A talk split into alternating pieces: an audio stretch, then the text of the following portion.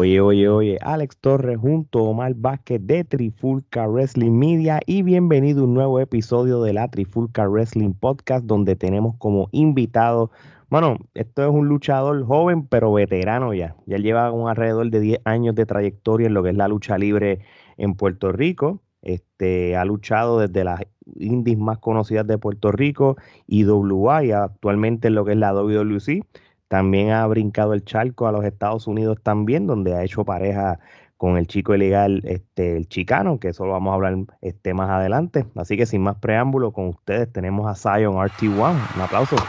Bienvenido, Zion. Gracias por estar con nosotros. gente, un inmenso placer y un privilegio estar aquí con ustedes, de verdad que sí. No, no, no, el placer es para nosotros y te agradecemos que saque un tiempito para hablar de lo que te gusta, brother, la lucha libre. Bueno, Zion, Zion, vámonos para atrás. Queremos saber cuándo por primera vez fue que tú tuviste ese recuerdo remoto con lucha libre, tuviste ese clic. ¿En qué momento la lucha libre entró en ti o tú empezaste a consumirla? Pues mira, te soy sincero, si vamos a hablar de desde cuándo la lucha libre está en la sangre, yo hablo de la barriga de mi madre. Muy bien. eh, yo vengo de familia, yo tuve dos tíos que fueron luchadores. Nítido. En los 60, los 70 luchador independiente. Mi familia, todos, desde el más chiquito hasta mis abuelos, todos son fanáticos, fanáticos que consumen el producto de la lucha libre. Eh, mi abuelo que está en el cielo, ¿verdad? son mis dos abuelos, eran locos, fanáticos, pacho, veían a Carlitos Colón y eso era el ídolo. Ali Bader, me acuerdo que era un Bruce Brody, para aquellos tiempos. Tú le preguntabas a mi abuelo y le soltabas un poquito de cabulla y te, te contaba la historia de, de, A a la Z. Y esto pasó aquí, y esto pasó acá. Yo me acuerdo que para aquellos años ellos me contaban, estoy hablando, yo nací en el 87, eh, mucho antes de eso, eh, Lucy venía mucho, mucho, literalmente casi todos los viernes o domingos al Pachín Vicente Ponce antes de ser auditorio, cuando era Coliseo, antes de la remodelación. Y ahí fue que ampliaron el tercer nivel. Y mis abuelos decían que ya a las 3 de la tarde había fila en el Pachín Vicente. O sea, la lucha libre en Puerto Rico era religión. el baloncesto. Hoy en día tú ves eso en el baloncesto. Pues la lucha libre en aquellos tiempos, pues fue así. Y yo siempre he dicho, mano, que siempre ha sido así. Siempre ha sido así. Lo que pasa es que, pues, son otras eras, son otros tiempos. Y yo entiendo que Puerto Rico todavía está a tiempo de que esa era vuelva. ¿Por qué? Porque el talento lo hay, las mentes maestras están y las compañías están. Lo que pasa es que, le soy sincero, lo que pasa es que hoy en día, antes estaba todo y, y si acaso una compañía más. Ahora en las cuatro esquinas de la cancha en Puerto Rico hay una compañía. Y pues tristemente, tristemente, muchos hacen el deporte, practican el deporte correctamente, como debe ser, porque hay muchas compañías independientes que realmente hacen el trabajo, pero cinco estrellas, pero también hay muchas que no. Y tiran el deporte por el suelo. Entonces ahí es que viene la famosa frase de que somos payasos, de que somos circo. los grupitos. Los coquetes, esos mismos. ¿Qué pasa, mi gente? No, la lucha libre es la verdad. Yo he sabido llegar a mi casa sin poder caminar. Yo he sabido llegar a mi casa, literalmente que me, tienen que bajar del carro porque vengo con una cara lastimada, un pie, un tobillo, una lesión, con la cabeza rajada en cuatro cantos, que cuando me acuesto dormir me levanto por la mañana hasta la almohada llena de sangre. O sea, la lucha libre, mi gente, no es un juego. Por eso es que uno cuando comienza en esto, uno tiene que ir a una escuela. Esto no es de que lo vi en YouTube y la ese rock de la roca quedó bonito y yo lo voy a hacer en el matre de la cama. No, no. O en el juego de PlayStation me inventé un muñequito y ese soy yo. O sea, tú tienes que ir a una academia, una academia de lucha libre y tienes que practicar. O sea, tienes que aprender la base el fundamento de lo que es la lucha libre. La lucha libre es un deporte igual de respetado como lo es el boxeo, como son las artes marciales mixtas, como es el baloncesto. La gente piensa aquí, pues el baloncesto y el béisbol, pero es que el baloncesto el béisbol también pueden ocurrir accidentes. Claro, las lesiones y todo y que es algo que es inevitable. Y como te digo, o sea, yo amo la lucha libre desde el vientre de mi madre. Yo era de los que los sábados y los domingos no había quien me sacara de la sala de mi casa. Oye, y ven acá, cuando tú eras chamaquito, de, ya que tú estás hablando de eso, ¿qué, es lo que tú veías? ¿La de Puerto Rico o veías la de Estados Unidos? Y eso? producto de aquí, man. Sí, ¿Y, qué ¿y de quién tú eras fanático? Para por lo menos tú. De aquellos años, de aquellos años de Carlos Colón y el Invader, hasta que salió Mr. Rating Rey González. No, ok. Es el macho de este. Rey González, hoy día trabajo con él. Y para mí es un privilegio trabajar con él. Es lo que trabajar con un ídolo, mano, con lo que tú eras fanático. ¿Y por qué te digo Rey González? Mucha gente me pregunta por los años, ¿por qué Rey González cuando había un, un fulano, un sultán? Es que Rey González, desde el primer momento que comenzó, Rey González fue un luchador que se sacrificó mucho en el deporte. Mucha gente piensa que Rey González salió de la nada. No, el cóndor, el cóndor y, empezó desde abajo. Tuvo 10 largos años debajo de una máscara, como el cóndor. Me acuerdo grabando en la base de Miramar. Era Jovel. Era Jovel. Y que mucho puño y bofetada, que mucha carnata yo Rey González. Era él con paparazzi cogiendo pescosa. Cogiendo pescosa. Hasta después de 10 años que WWC dijo, este muchachito tiene la madera. Y creyeron en él. Y le dieron el voto de confianza, le quitaron la máscara. Y Ricky Santana lo agarró, vente, vamos a hacer el nene de las nenas. Y ahí, ahí fue encaminándose Rey. Pero Rey siempre, yo lo visualizaba como yo, un, muchacho humilde, de campo, de barrio. Y así, porque así me crié yo, un ambiente humilde, de campo y de barrio. Y yo siempre veía a Rey que venía subiendo en esa humildad hasta que se hizo estrella. Me acuerdo ese día que él derrotó a Greg James Valente por el campeonato universal. Yo cuando vi eso por guapa, para aquel tiempo era Televicentro. Yo también. en mi casa yo tenía, que ser yo, 10 años. Porque mi ídolo había ganado el campeonato universal. Me acuerdo que mi, cuando Lucy venía al Coliseo de Juana Díaz, eh, pues yo soy de Ponce natural, pero me crié en Juana Díaz toda mi vida. Eh, me acuerdo que yo, para aquel tiempo, existían los beepers. Y yo, cuando veía en el, en el programa que Lucy venía para, el Coliseo Díaz, para el Pachín Vicente o para el Paquito Montaner, yo pegaba a llamar al operador y mandarle mensaje a mi papá. Papi, recuerda, hoy hay lucha. Papi, quiero ir a la lucha. Y eso era cada dos horas. Papi le llegaban cada dos horas, cada hora, un mensaje. Ya la, ya, ya la que me atendía la grabadora, ya me conocía. Porque yo quería ver a mi ídolo. ¿Ves? Y según fue mi ídolo Carlos Colón y el Invader, que mucha gente podrán decir lo que sea del Invader, pero yo, mi experiencia con el Invader fue cinco estrellas. Muy bien. O sea que por lo menos llegaste, llegaste a ir a consum llegaste a ir en vivo un montón de veces, sea Juana Díaz y Ponce a la lucha libre entonces también. Y de, niño siempre consumí ese producto y mi sueño siempre fue ser luchador. Era, era, algo que, me, que, yo era algo que, que, me salía por los poros. Recuerdo como ahora que un, hubo un evento, pasó tiempo ya había salido de WA, yo nunca anteriormente a eso había, podido practicar lucha libre cuando yo sé que era mi pasión, porque no tenía los recursos de llegar a San Juan ni llegar a Mayagüez del Invader, al Invader 3. Invader 3 Eran las academias más cercanas. A mí, pues yo no tenía esos recursos, ¿verdad? Mi papá siempre, como les dije, me creía un ambiente humilde y no, tenía, no teníamos los recursos de poder tener la transportación, de poder llegar a San Juan dos o tres veces en semana o al área oeste. ¿Y qué pasa? Pero siempre ese sueño siempre perseguía me acuerdo que de niño la lucha libre era tanta que papi lo más cercano que me pudo poner fue en taekwondo. Yo soy actualmente tercer dan en taekwondo. Oh. Eh, y fui campeón mundial en Italia en el 2006 con el equipo nacional de Puerto Rico. Brutal. brutal, brutal. En Italia en el año 2006 con el equipo nacional. ¿Cómo eh, fue? Perdón que te interrumpa, ya que hablaste de eso, que solo desconocíamos. ¿Cómo fue esa experiencia estar por allá por Italia representando a Puerto ah, Rico y en esa disciplina? pues yo, mis maestros que fueron Bienvenido Rosado, que paz descanse, eh, Cheo Muñiz y Benny Barbosa, eran como mis padres en esto. Y yo siempre he sido, era bien fogoso y siempre esta cuestión del combate y la, la, cuestión de la pelea siempre me gustaba. Pero siempre, más que todo, era, era, un, era un joven niño bien disciplinado, porque mi papá, el cual es mi héroe, donde quiera, eh, mi papá para mí es otra cosa, igual que mi mamá, pero siempre mi papá era mi alcahuete. este, sí, yo me antojaba de algo y él hacía todo lo imposible. Pues era el único varón en mi casa, el mayor, yo soy el mayor de, de tres hermanos, yo tengo dos hermanas más.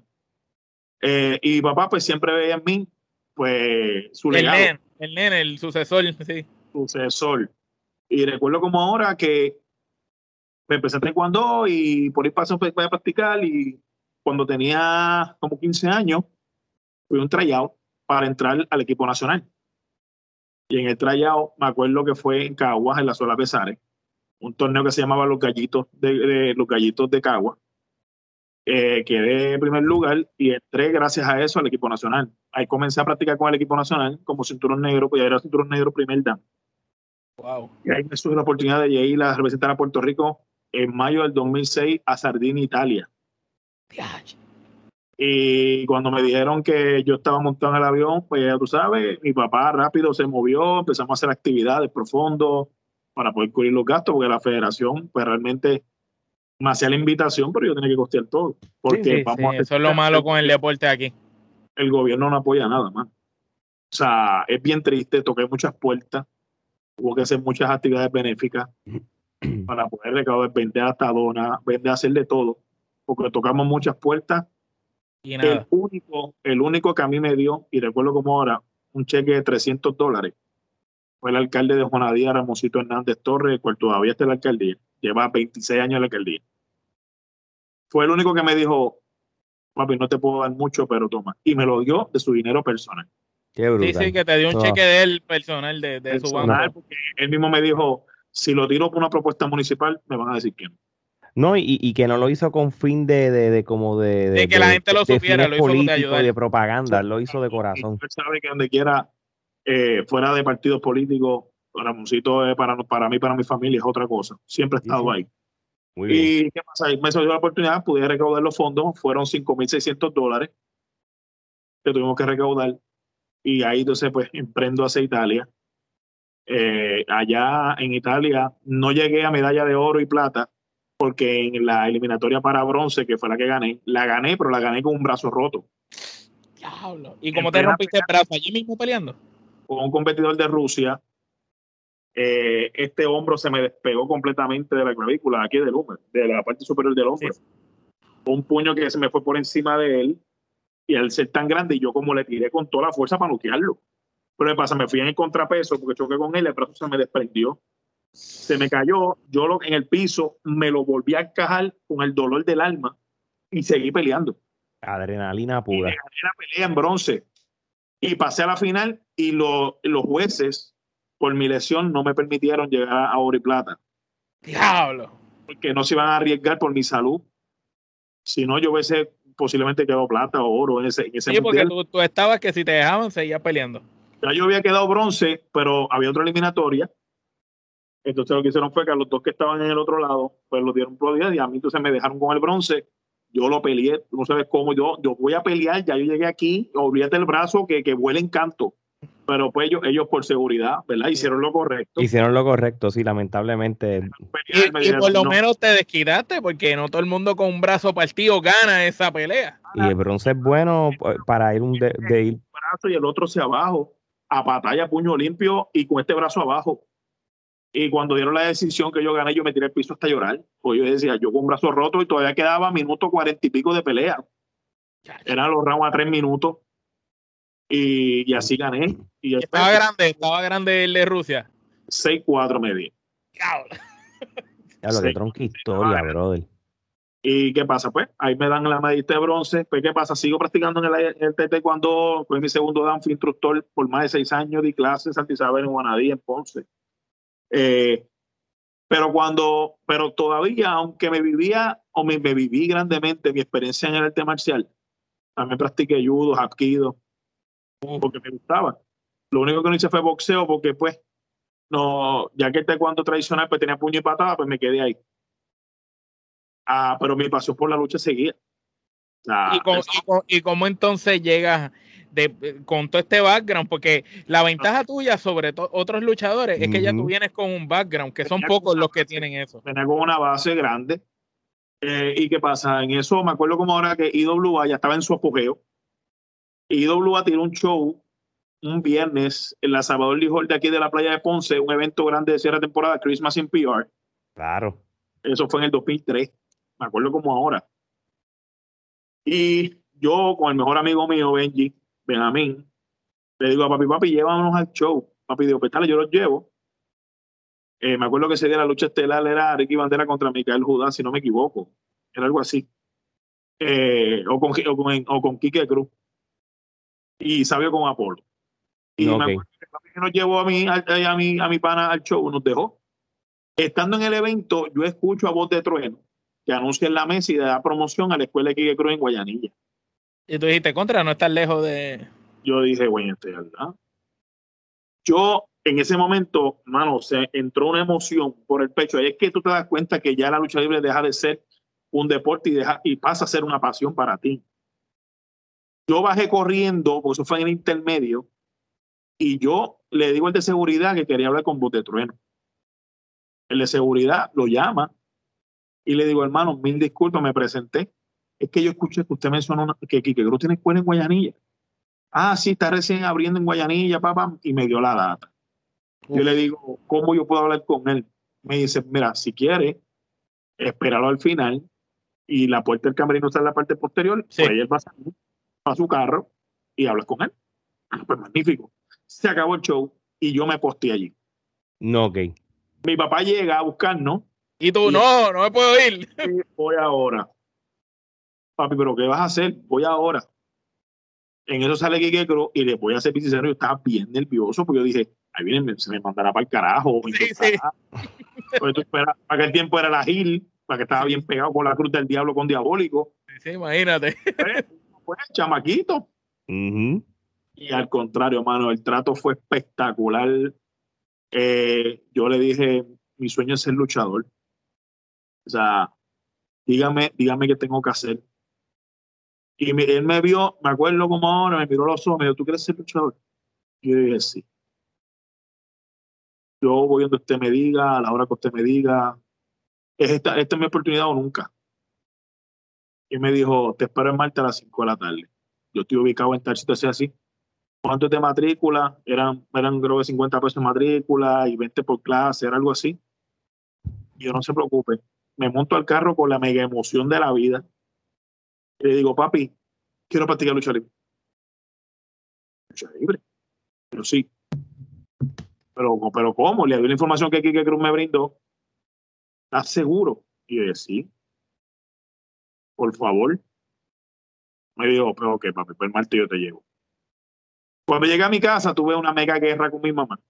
Sí, pues ella no quería que tú fueras luchador. No, mi mamá me sacó de que mira a Carlitos Colón con esa frente como está, mira que, le partieron el brazo, que a aquel le pasó lo otro, que mira que ensangrentado, que mi mamá iba con nosotros a las luchas. Anda. No, te me van a golpear, ahí te me va. Y yo, mami, que me maten, que me janguen dos brazos de sitio, no me importa. Yo quiero ser luchador. Y papi la miró y le dijo, mi mamá se llama Rosin, le dijo, Rosin, eso es lo que él quiere, vamos, hay que apoyarlo. Pero es que me lo van a golpear, no importa. Y mi mamá estuvo esa primera semana que no ni me hablaba. Porque me le fui por encima. Hasta que después empecé mi primera práctica, me acuerdo que era a las 5, y llegué a las 4 de la tarde a la escuela de Cruz cuando él llegó temprano. Yo, yo se lo dije que yo iba a estar aquí temprano. Cuando comienzo a esas primeras prácticas, Quique Cruz empieza a ver que yo tenía unas habilidades y que Cruz también es artista marcial. Sí, sí, por eso es, porque él sabía de lo, lo que. Me mandó, a hacer, me mandó a hacer unas cositas y para mí fueron easy porque ya yo las hacía taekwondo, como rodadas y cuestiones. Y te preguntó, ¿tú, tú, tú has luchado antes? Y que me mira y me dice, ¿pero tú luchas?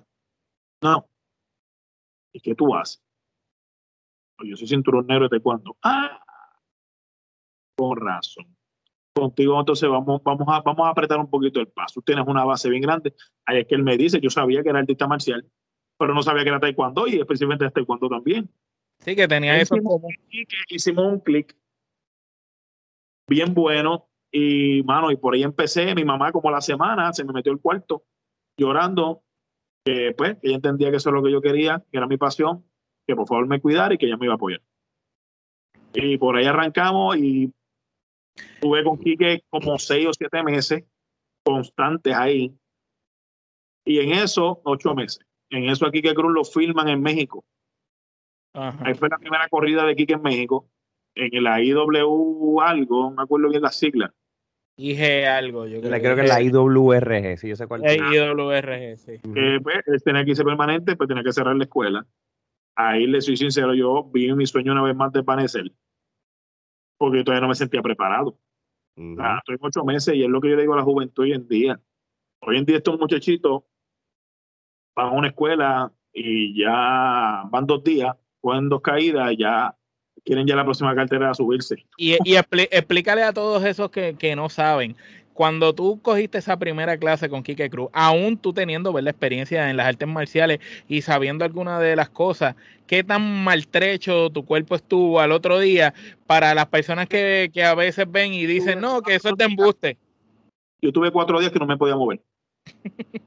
cuatro días, calendario. Yo iba para la escuela así, como un robo. Trinco, trinco trinco y, y, me dolía desde el primer pelo de la cabeza hasta el último del pie. Pero así va la práctica. Y calentaba el cuerpo cada vez que entra en calor, pues uno se bota un poquito el dolor, pero después cuando terminaba, terminaba el doble de, de dolorido. Y Kike me decía, es normal, te va a doler hasta el alma, ahí es que muchos se jajan. Esa es la prueba, esa es la prueba. Y, y me acuerdo que Kike, Kike practicaba duro y te daba duro. Kike te daba duro. Porque Kike decía, o lo aguantas o te quitas. Pero yo no voy a perder tiempo con nadie. Sea, que era un instructor firme y sólido y se lo agradezco que haya sido así, porque ahí es que usted da cuenta si esto es para ti o no. Eso es así. Y mano, por ahí comencé. ¿Qué pasa? Cuando Quique se tiene que ir, yo vi mi sueño de panecer. Yo dije, pues no me sentía listo. Ahí es que él me dice, mira, Abad está recién abriendo una escuela en Ponce. Acércatele que no te quedes, papá, porque te tengo, tú, tienes mucho futuro. Y yo pego a buscar el Puerto Ponce, hasta que me acuerdo que me lo encontré en un software en la medida de América. y eso fue Dios que me lo puso en el camino. Y me acuerdo que empezó a hostigarlo. Y mira, ¿cuánto tú cobras por, practicar? Esto lo otro. Yo vengo a la escuela de Quique, por favor ayúdame. Y él me, me daba una pichada, pero de a muerte. Y, y mano, pero mi insistencia lo llevó al punto de que tuvo que ceder. Y me acuerdo que un día me dijo, ¿tú quieres practicar level? Y yo, sí. ¿Tú quieres ser luchador? ¿Tú quieres ser alguien en la lucha libre? Sí. No es fácil, no me importa. Vamos por encima. Ok, pues te espero mañana a las 4 de la mañana en la pista de la Universidad Católica. Vamos para allá. A las 4 yo estaba allí así con los ojos así, tú sabes, visco. Sí, claro, yo, no hubiera llegado. pero mi sueño podía más que eso. Y me acuerdo que me dio para aquí para llevar, que yo vomité la compra. O sea, o tejado o tejada. Pero yo seguía ahí. Y luchaba, cuando practicaba conmigo, luchaba conmigo, me daba, pero duro. Sí, que como para que te quitaras, como para que tú dijeras, esto no es lo mío. Bueno, él me dijo a mí al final, yo pensé que te ibas a quitar, yo te di para que te quitara. O sea, él me dio para que me quitara. Y yo ahí, y yo ahí. Y, mano, y comencé entonces a practicar con un abad. Ahí él me fue llevando, me acuerdo que se metió conmigo hasta la Independiente en Ponce eh, a luchar conmigo allí. Y, bien acá, y discúlpame, Sayon, y muy buena, muy buena esa parte que quiero. Entonces, a base de lo que tú me estás contando, entre los entrenamientos que tú tuviste con, con Quique y ahora con Abba, ¿cuándo fue entonces tu primera lucha? ¿Cuánto tiempo después? Y de ahí sigues con lo que me estabas diciendo. Como tal, yo comencé a practicar en el 2003 y mi primera lucha fue en el 2006. Wow, tanto tiempo tomó para que tú veas. Sí, pero, pero esos tres años tuyos fueron de pura preparación. No, que está muy bien. Porque los maestros que tuve son personas creyentes de que yo no voy a subir porque él por querer allá arriba, porque es un hombre que está por el medio. No como, no como ahora que practican dos meses. Ahora practican dos meses y se trepan. Ahí está el problema. Ahí está el problema de que hoy en día, y se lo digo porque actualmente yo colaboro con una escuela en Ponce, que es la Ponce Wrestling, Pro Wrestling, es la que dirige Mitchell el Demente, la escuela 5 estrellas y Mitchell que eso es. Así que todos esos jóvenes del área sur de Puerto Rico que quieren aprender buena lucha libre con buenos maestros, la Ponce Pro Wrestling, ahí en el barrio Tibes en Ponce, una escuela de verdad espectacular, una disciplina brutal. Mitchell tiene aquello, pero by the book, todo el que sale de allí sale siendo un buen luchador. Y el mejor ejemplo, ahora mismo JC Jex, que, que debuta en la Alagüe. En la Alagüe, sí, saludos al hombre. JC Jex es producto de la Ponce Pro Wrestling, de la PPWS. ¿eh? Eh, así que yo también voy allí, corroboro también y doy clase con los muchachos y ayudamos a los muchachos. Y parte de los, ¿verdad? de los que somos cara del sur, vamos allá a dar la mano a Mitchell. Mitchell es un tipazo pero cinco estrellas. Así que toda esa gente que hoy en día estén, viva en el área azul y tengan ese gran sueño, eh, pasen por allí que realmente no se van a arrepentir. Y tremenda cartelera de aniversario. Sí, muy buena, muy buena. Yo fui partícipe de eso, yo estuve colaborando eso con Mitchell. Y, mano, gracias a Dios, la Horse, 700 fanáticos, no está nada de mal. Hacer un bien. Está, mejor que, que, que, días normales de Capitol, tú lo sabes. Una cartelera que por poco ni se da, porque tuvimos para el tropiezos en esa misma semana. Esa misma semana, miércoles, por poco se suspende el show. Y Mitchell se metió en cuanta agencia había, mano, hizo 20 marabares, conjunto a su hermano Darwin, que de verdad que ese tipo también es un tipazo. Eh, y mano la salvó. Qué bueno, qué bueno, qué bueno. 700 personas. Qué bueno. Que mucha gente puede decir, ah, pero es que era de gratis. Tú sabes una cosa, tú puedes llevar a Bad y las fiestas patronales de gratis. Si a mí no me interesa, yo no voy a ir. Exacto. Esa es la realidad. Si el producto es bueno, el producto es bueno, pagando no. ¿Y qué sucede? Pues nada, comienzo ahí con Abad y demás. Ahí entonces, eh, recuerdo hasta que en el año 2009, yo veo que estaban en el gimnasio y Abad, yo veo que jala por el teléfono y está hablando con una persona, yo no sé quién es. Y dice, mira, este, yo tengo uno, el nene mío, el estudiante mío, te lo quiero llevar para que haga trayado. Y entiendo que ya está listo. ¿Y tú sabías que era de ti que estaba hablando? Sí, porque yo ¿Te lo imaginaste? ¿Te lo imaginaste? En ese momento, pues el que estaba más mano, mano a mano con él era yo. Y yo lo escucho, pero pues. Y yo sé que él le dice, ah, pues dale, pues el miércoles te lo llevo allá. Perfecto. Pa, me colgó. Me dijo, ¿tú te sientes ready? Yo no, eso lo sabes tú. Tú eres que me puedes decir si yo estoy ready o no. Y lo que me falta lo trabajamos acabo de enganchar con Sabio Vega. Y a mí me entró el frío por las piernas. Me llegó el cerebro. ¿Otro arte marcialista? Otro arte marcialista. Y ya yo venía de, de, de, de, luchar, pues la independiente que estuve trabajando en Ponce, la CWF de Abraham, del indio CJ Storm, el cual le agradezco inmensamente, me abrió sus puertas, me dio la oportunidad. ¿Cómo fue esa primera lucha tuya en tu carrera? La primera, la primera lucha. La primera fue una compañía que se llamaba Ponce, Ponce Wrestling, eh, PRWA, PRWA, me acuerdo, o sea, la de famoso Metal Blade. Sí, sí, que ahora, la, ahora, la, tiene en Estados Unidos. Ah. está en Estados Unidos, fue un 7 ahora, de enero. Ahora la tiene Eric. Fue un 7 de enero del 2006 en el barrio San Antón de Ponce, contra un chamaco que se llamaba La Pesadilla. Eh, pues treparme ahí fue ya un sueño realizado. Eh, estaba bien nervioso bien nervioso. Pero la primera vez, a la vez que di el primer puño, boté, el, el, el, nerviosismo y vamos a darle por ir para abajo. No fue la mejor lucha. Claro, estaba arrancando. Era la primera, tú sabes, era justo. La primera lucha venía, venía voto, como dicen por ahí, pero arranqué.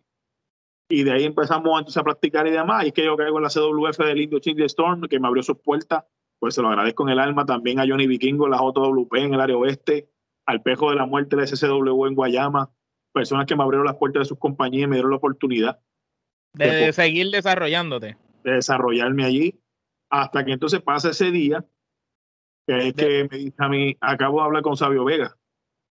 Y yo, ok, ¿y qué pasó? Eh, el miércoles que viene, vamos para allá que va a ser traído a la escuela de ¿Cómo? Y yo le dije, me dijo, me acuerdo que me dijo así mismo, ¿estás cagado? Y yo dije, otro es loco, vamos para encima. Vamos para encima. Ese miércoles yo estaba así, uh, desde que me ya, ya, era, ya era otra liga distinta. No, ya estaban hablando para que el tiempo IWA estaba en su, ¿verdad? En su pick. Sí, y una generación como la, como la mía que venía subiendo, IWA era un sueño llegar allí. Miri, ¿cómo tú te llamabas? Allí no entraba todo el mundo. ¿Cómo, cuando tú empezaste a luchar, ¿cómo tú te llamabas? ¿Cuál era tu, tu primer Pues me nombre? llamaba- pues yo me llamaba Simo Zion. Ah, bueno. Y ese nombre, y ese nombre me lo dio el dueño de esa compañía, porque estaban buscando nombre, buscando nombre, buscando nombre. Ah, te voy a poner Zion, y me acuerdo que así se llama el japero. Y yo dije, pero ¿por qué tiene que ser Zion? ¿Por qué? Y me dijo, no, es que, es que se ve juvenil, sí, pero solo tiene un japero. No, pero él se escribe Z-I-O-N, a ti yo le voy a poner Z-C-I-O-N. Yo, tremendo, tremendo. Y dije, no, no, no, vamos a buscar otro. Y me acuerdo que le dije, Y más, y más o menos empe- eh, empezó por ahí cerca, el rapero. Empezó. me acuerdo que le digo, le digo, no, me vas a llamar de Dragon Team. Lo primero que me vino a la cabeza, una loquera, en pleno show. Gracias a Dios que no. Gracias a Dios. Y me acuerdo cuando me anuncia, me anuncia como Zion. Y yo, ah, Pues te jodiste. ¿verdad? Estoy frito. Vamos para allá arriba. Traté en el camino de cambiar mi jodido nombre, busqué todas las alternativas a mano. Yo digo, eso es Dios quería que me llamara así, no hay más nada. No, no, pero ¿Qué es pasa? fácil. Para, la gente aprendérselo es súper catchy. Sí, cuando llego ahí, entonces la gente me empezó a comprar con eso. Yo dije, pues es que la gente te asimila una, una, una vez. Es difícil tú cambiar entonces la transición.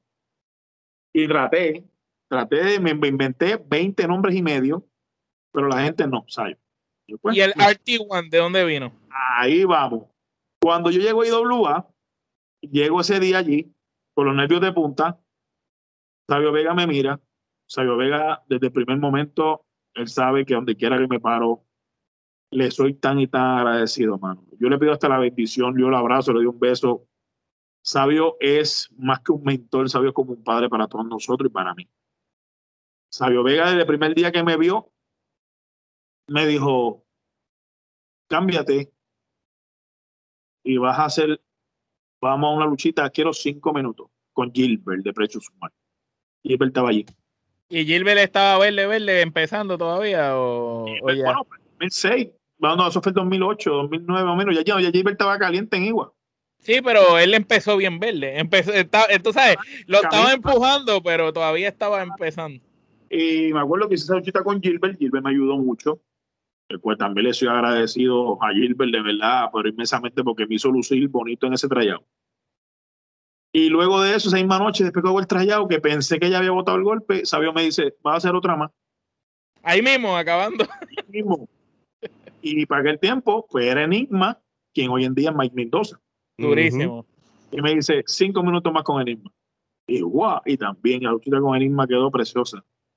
Y me dijo, después al final, yo me cambié, le dije algo más maestro. No, papá, te puedes cambiar, lo hablamos ya mismo. Pero yo lo veía serio, sabía un tipo serio. Y yo miré a Eliel así, y él me hace, calladito. Y, tú, y tú no sabías todavía qué esperar, ¿verdad? esperar, entonces Sabio más al final, eh, campeón, ven acá. Y yo me le siento al lado, me dice, tienes buen físico, me gusta tu carisma, pero lo más que me gusta es tu humildad. Es un muchacho bien humilde. Tenemos que corregir unos detallitos. Y son X, Y, Z, me los menciono. Trabaja con eso y me avisa. Ok, me fui. No caí en ese trayado. No, pero, pero lo bueno fue que, que vio la lucha y te dijo lo que tenías que mejorar. Si no, le, si no le hubiera gustado, te hubiera dicho, no te hubiera dicho nada. Claro, y en eso pues regreso a la Independiente otra vez, sigo trabajando, eh, pero me dedicaba a lo que Sabio me dijo. Fui encima de eso.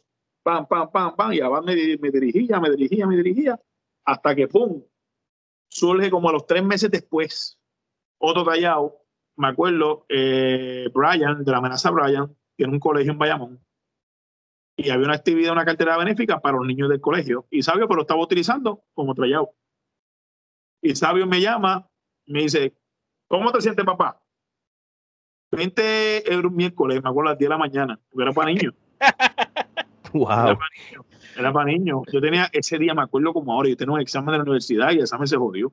Sí, tú, eh, examen, lucha libre, ah, lucha libre.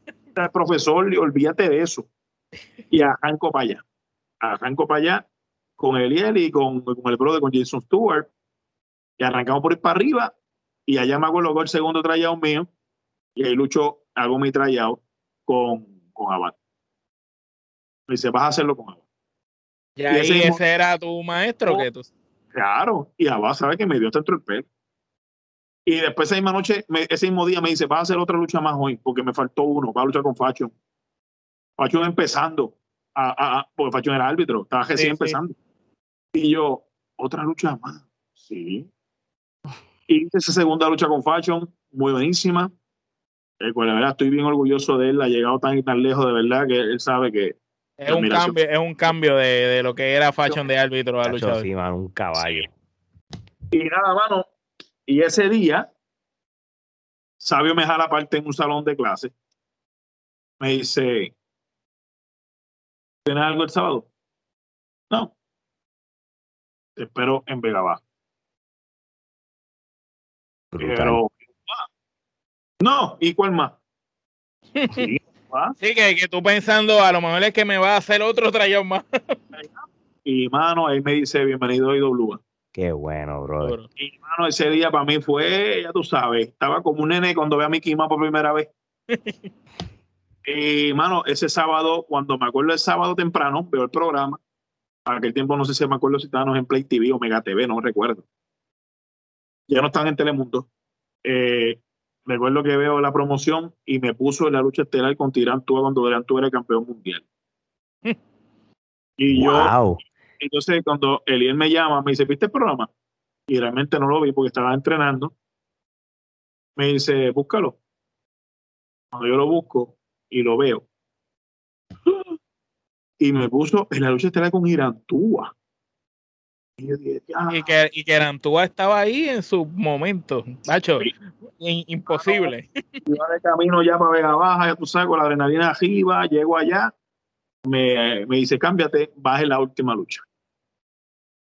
Esto lo vamos a trabajar, pum, pum, pum, pum, pum, pum, pum. Me acuerdo que a mano, de verdad, bien humildemente, también le agradezco un mundo. Me dijo, me hizo, campeón, bienvenido. Y lo vamos a trabajar. Diablo, qué cosa brutal. Y para, para recordarle a la gente de, de que en qué año estamos hablando que tú estás contándonos esta. No, ok. So, ya que estamos hablando de lo que es la IWA, este, ¿cómo entonces fue tu experiencia en la IWA como tal? Este, si nos puedes decir cuánto tiempo estuviste, qué, en qué momento, qué momento recuerdas incluyendo eso, ¿qué pasó eso? Ya que estás hablando, ¿qué pasó? Yo estuve en IWA hasta que cerró en el 2012, 2013, de su primer cese de operaciones. Yo estuve ahí fielmente con ellos. Muy bien. IWA, IWA me dio una oportunidad que nadie me había dado. Y como les repito, les dije al principio, yo soy una persona bien, bien agradecida, mano, y bien humilde. Eres leal, eres leal. Estás en el barco hasta el final. contigo hasta la muerte, mano. O sea, ¿y qué pasa? En eso, pues lucho con Irán Túa. Y, mano, y al final Sabio me fue de mí. Sabio, cuando yo entro por la cortina después de la lucha, el cual Irán me hizo lucir inmenso. De verdad, estoy tan agradecido, mano. Eh, Sabio me mira. Cuando yo abro la cortina, Sabio estaba ahí posteado, sentado. Y yo dije, y Sabio me dijo, cámbiate que tenemos que hablar. Cero serio. Dije, tú dijiste, me, me votaron. Bueno, en el contrario, me dijo, muy bueno, papito, te felicito. Tenemos que seguir mejorando, pero esto en el camino vamos a ir llevando. Perfecto. Ahí es que él me pone a mí en, el grupo de la academia, que era Chris Angel, Philip y Jacob. Ajá. Me pone de Gil. Pero duré tres carteleras. Eh, como la cuarta cartelera, me dice, la gente, la gente, te quiere mucho. me dice, yo te voy a ver el de Babyface. Y yo, maestro, lo que usted diga. Me acuerdo que llegué a luchar con Saban en Yabucoa. Luchó muy buena. Lo llegué en Ciales, llegué a trabajar. Eh, no recuerdo con quién era de los que estaban en aquel tiempo, Babyface Y ahí fue que cuando después que luché con Saban en Yabucoa, me dijo allí en Yabucoa que me iba bien. Me dice, te, te voy a poner de Babyface a ver cómo funciona. vamos a darle. Hice una lucha de Babyface. Sabio le gustó, me dijo, ahí dimos el clavo. Esto es lo que va. Y ahí entonces es que recuerdo que viene Someraritu 2011. Entonces, transición, seguimos trabajando, trabajando, trabajando. Viene Someraritu y cuando viene Someraritu, la lucha semi-estelar de esa noche era Chicano y Abad, como zona 101 contra la malicia de Noel. No, ok. Y por los campeonatos mundiales en pareja de IWA. En esa, de la vida real, Abad comienza a tener unas condiciones de salud de su corazón, el cual el médico le dijo no puede luchar porque iba a entrar en un tratamiento médico. Diablo. ¿Y qué pasa? Se, lo hace a una semana del show. A él le pasa esa condición de salud. Él, le habla con Sabio, le explica la situación. Y él lo que Sabio le dijo, pues no te preocupes, pues nada, yo pongo a Miguel Pérez a que haga pareja con Chicano. Pues está bien, pero lo dejaron ahí. Yo ese día en Somerarito yo estaba booking para trabajar con Psycho en la Pepice trabajamos en ese show. Dos días después, fue, eso fue que ellos hablaron con un viernes, domingo, lunes, Sabio llamaba. Le dice, oye, yo estoy aquí dándole casco a la cosa. ¿Qué tú crees que en vez de Miguel Pérez ponemos a Sabio? Y Abad le dijo, bueno, ese es el show grande, ese es el aniversario de lugar, en la semiestelar. Pero tú crees que el muchacho no, no se jaje, flaquee. Me dijo, no, yo voy al mío, pero yo sé que vamos a ver, tú quieres darle la oportunidad, nos arriesgamos, pero vamos a hacerlo. Ahí es que Sabio me dice, dame, dame el número de que lo voy a llamar. Y Sabio me llama. Sayón, eh, voy a cambiar la cartelera, vas a esperar con Chicano contra la malicia. ¿Cómo? Y que la malicia estaba caliente en ese momento. Y yo le dije, sí, vamos a hacer una chamba, que tú estás trabajando con Abad y, que Abad está malo, es la vida real, y que tú lo vas a, a sustituir. A sustituir. Ahí Abad me llama y dice, ¿estás ready? Ahora es tu prueba. Y, realmente tenía más sentido que fuera Miguel Pérez el que fuera a entrar, porque que Miguel Pérez no pegaba un carajo en la historia. Trabajamos la historia de que mi maestro no puede porque su salud no le permite, pero yo estoy aquí. Como un hijo cuando saca la cara por su papá. Y, mano, le soy sincero, llegó el día, eh, mi esposa estaba embarazada, estaba para parir para, eso fue julio 30 del 2011. Y mi esposa estaba para parir en agosto y se le adelantó el parto la noche antes. No. Tuvimos que correr para el hospital. Me acuerdo que nosotros nos íbamos y arrancamos por el hospital, porque ella tenía contracciones. Y ahí entonces el doctor me devuelve que viene para atrás y me dice, vete a descansar porque ella va a parir ya. Y yo, pero si tú me dijiste a mí que era para agosto. Me dijo, ya tiene tantos centímetros, ya no hay break. Ya, ya una vez te dicen, ya, ya está en tanto, tú no. Después estuvo toda la madrugada, no daba luz, no daba luz, no daba luz. Llegó la mañana, no daba luz. El Abad fue al hospital, a las 11 de la mañana y me dijo, no puedes ir para allá. Son cosas de la vida. Llama a Sabio y dile, explícale. La realidad. Llamo a Sabio y le explico. Sabio me dice, no, campeón, si usted se va de ahí, tiene una pendeja conmigo, es su familia. Tú tranquilo que yo resuelvo acá, yo tengo ya a Miguel, que Miguel trabaje por ti. Yo, coño, Sabio. Eh. digo, no, campeón, tranquilo, otra oportunidad vendrá. Pero lo dejamos ahí. Como a las dos y media mi esposa pare mi esposa pare, pone la bebé, mi bebé en, el nursery y demás. Luego yo voy al cuarto de ella como a las 2 de la tarde y ella me mira y me hace, me dice, ¿qué hiciste con la lucha? Yo le dije, nada, cancelé, Exacto. contigo. Me dice, no. Vete. Ya yo estoy bien, la bebé está bien, hice tu sueño y es tu oportunidad. Es esta o nunca. Así que cámbiate y arranca. Diablo. Bregó, cabrón. La doña bregó. Brutal. Miré y yo le dije, ¿cómo? Me dice, cámbiate y arranca. Es tu sueño. Yo estoy bien y la bebé está bien. Aquí no vas a hacer nada. Ve. Ve y haz esa lucha por tu bebé. Celébralo allí. Llamaste a Sabio otra vez, corriendo. Llamo a Sabio y Sabio, le digo, Sabio, todavía hay oportunidad. ¿Qué pasó? Esposa parió y me dijo esto. Campeón, la posición es tuya. Dele para acá. Arranco yo corriendo, llamo a Bat y le explico. Abad me dice, pues dale. Yo voy contigo. Uh, arranco para mi casa de Ponce para Juanadías volando. Preparé el bulto cogiendo y arranco para la Pepín. Cuando llego a la Pepín eran como las 5 de la tarde, la mega fila afuera y ahí empezaron, ahí empezó el frío a entrarme por las piernas. Sí, porque la fila da la vuelta en caracol hasta allá abajo. reventado, reventado. Llego al camerino, me cambio y vamos para encima. Chicano no me aceptaba. Ah, tú y Chicano todavía no eran panas ahí. Eh, éramos panas, pero Chicano todavía tenía mi duda porque Chicano es bien celoso con sus proyectos y Zona 101 es de él. Sí. Él fue que creó ese grupo, como creó Los Fugitivos, como él ha creado, o sea, todo su grupo, La Rabia. ¿Qué pasa? Chicano no me aceptaba mucho. Y me acuerdo que en el camerino, el señor Carlos Coto me cogió, me cogió así. Te voy a decir una cosa, pendejito. Como tú me la cagues allá arriba y me hagas quedar mal. Te arranco la cabeza. ¿Tienes su plan? Casi nada. Si no había presión, ahí había más presión. Ahí rápido, mano. Estás aquí porque este te trajo. Pero, oh, y te pusieron en el lado mío, no hay problema. Pero como la primera que hagas un bache arriba, yo te arranco la cabeza allá arriba. Y yo le dije, no, maestro, vamos a hacerlo tu oportunidad. ¿Quieres ganarte mi respeto? ¿Quieres ganarte mi lealtad? El momento es ahora. Usted me cague. Él, él se acuerda y chajey. Y yo vamos para encima.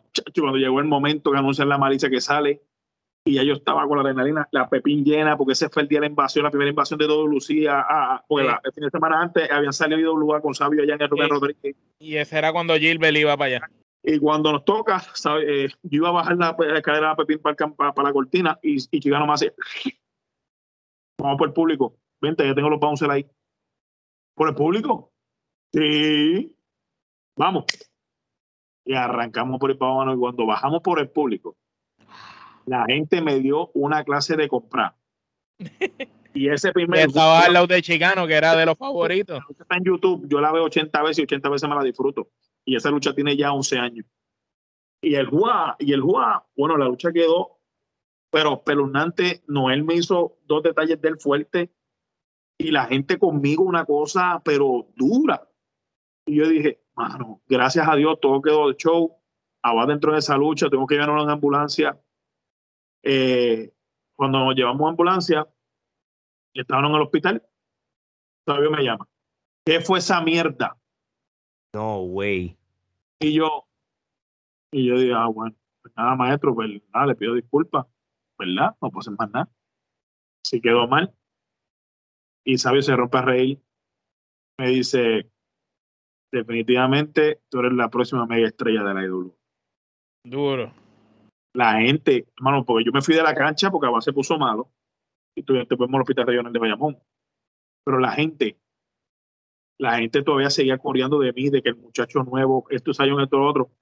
Y mano, en ese momento fue como que el pick duro donde yo cogí el hit. Chicano me llamó a felicitarme, a decirme bienvenido al equipo, eres de los míos, me sorprendiste, no pensé que fuera a hacer el trabajo así. Tienes el corazón, papi, sabes que cuentas conmigo. Y ahí fue que yo me gané el respeto, Chicano. Chicano, al reino de Chicano no entra todo el mundo. Sí, eso lo, dejó claro en la entrevista que le hicimos. Bien selectivo y tú tienes que ganar esa posición sí o sí. No hay opción, no hay, no hay, no hay segundas oportunidades. Y yo lo logré. Gracias a ese trabajo. Luego la semana siguiente fuimos a Ciales. El Coliseo de Ciales lleno de capacidad.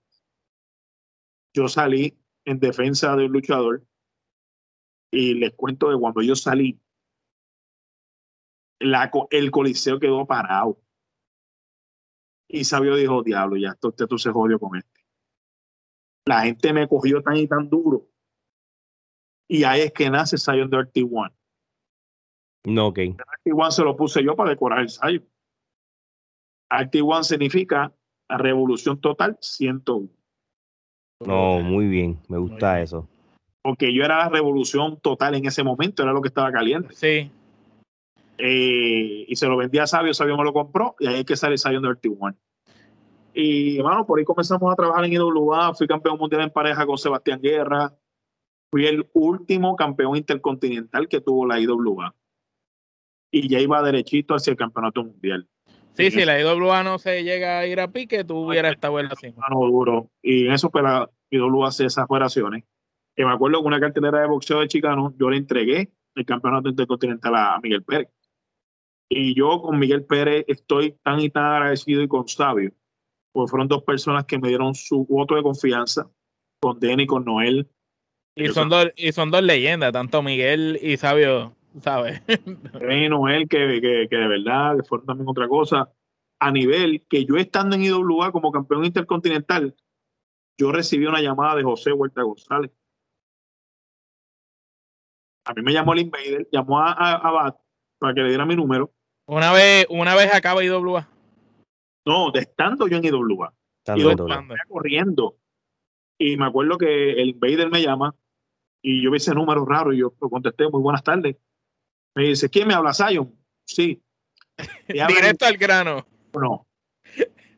Y yo, ah, don José, ¿cómo está? Un placer. Sí, yo sé que el placer es tuyo, yo lo sé. pero, mano, pero Pepe conmigo siempre ha sido, mano, tremendo pana y tremendo mentor. Y de ahí hicimos un clic, un clic, yo y Pepe, bien bueno. O sea, hoy en día nosotros hablamos cada rato por teléfono. Él me llama, yo lo llamo. Tenemos, ¿verdad? Yo respeto mucho a ese señor, señor para mí fue un ídolo. Eres, eres, eres de los pocos... De los pocos que agraciados. Que, que, tiene la buena fe de él, porque, tú sabes, hay muchos luchadores que han tenido la buena fe de él y otros no. ¿Sabes? Otros, es, es así. Y otros no. Y bueno, pues nada, ahí me llama José y me acuerdo. Vuelvo y repito, soy un tipo humilde, pero agradecido. Y me acuerdo que me dijo, ¿cuánto quieres ponerte para acá? Yo te quiero acá, yo te vi luchando. y usted, y usted puede ser una estrella. ¿Cuándo viene para acá? Y le dije, don José, con dolor en el alma le puedo decir que no. ¿Cómo? Que no.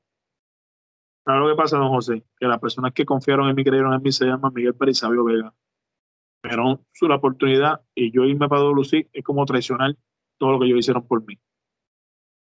Me dijo, wow. Te respeto. No escuchaba eso, te lo respeto. Mucho éxito, campeón. Me acuerdo que me dijo José. Qué brutal. Y a respetar la lealtad que yo tenía con Sabio Vega. Y me quedé en IWA hasta que IWA hace esas operaciones. Cuando IWA cierra, acuerdo que viernes, luego de, pasaron dos semanas, yo vuelvo a las independientes porque me contratan. Y yo vuelvo a las independientes a buscarme a mi chavito. Exacto. Tuve dos shows independientes. En el tercero, Pepe me llama otra vez. Bueno, ya no hay IWA. ¿Qué vamos a hacer? una, era una segunda llamada y dije, pues mira, hay interés de verdad. Sí. También se comunicó conmigo José Roberto Rodríguez, que estaba a cargo de WC en aquel sí, momento. Sí, en las operaciones. Y, y me dijo, Pepe, me dijo, yo, pero dale, Pepe, ahora sí vamos por encima. Perfecto. Te espero el domingo en la Rebeca Coven en Cabo Jojo. No te mando para Pepín porque ya tengo el booking lleno. Pero llégate a Cabo Jojo. Ok. Voy de camino, llego a Cabo Rojo. Cuando voy ya por, como por San Germán ese, ese domingo, me acuerdo que me llama para decirme que no iba a poder llegar por una situación familiar, pero que me había dejado a cargo con Mr. Ricky Rey González. ¿Y todavía tú no conocías a Rey? No, nunca había visto a Rey. O sea, que lo iba a ver por primera vez. Te Qué brutal. Más atención todavía. Tuve a tu ídolo por primera vez y poder dialogar con él. Y me acuerdo que llego, llego a la Rebeca Colbert a Cabo Rojo y veo, me veo con Rey. Y Rey me trató mano espectacular. Bueno, y yo estaba, ya tú sabes, como un nene chiquito. Lo conocí y le dije, maestro, para mí es un inmenso placer poder conocerlo. Me dijo, no, el placer es mío. Bienvenido, Lucy. Pepe me habló de ti, vi unos videitos. Muy bueno. Vamos a trabajar, campeón. Cámbiate, que baje la quinta lucha con Samson Booker. Uh, y Samson era, era, estaba aquí, americano, en Puerto Rico. Y era un, un Ring of Honor. Sí. Sí, sí. Y yo dije, wow, a los leones seguida. Pero eso es bueno, porque eso quiere decir que ya te habían visto luchar, porque si no te hubieran visto luchar, no, no te ponían ahí. ¿De qué año estamos hablando, Sayan? Disculpa. No, estaba anunciado ni nada porque pues no se había anunciado. Esto fue como el 2012, 2011. Eso fue el 2012. 2012, ok. 2012.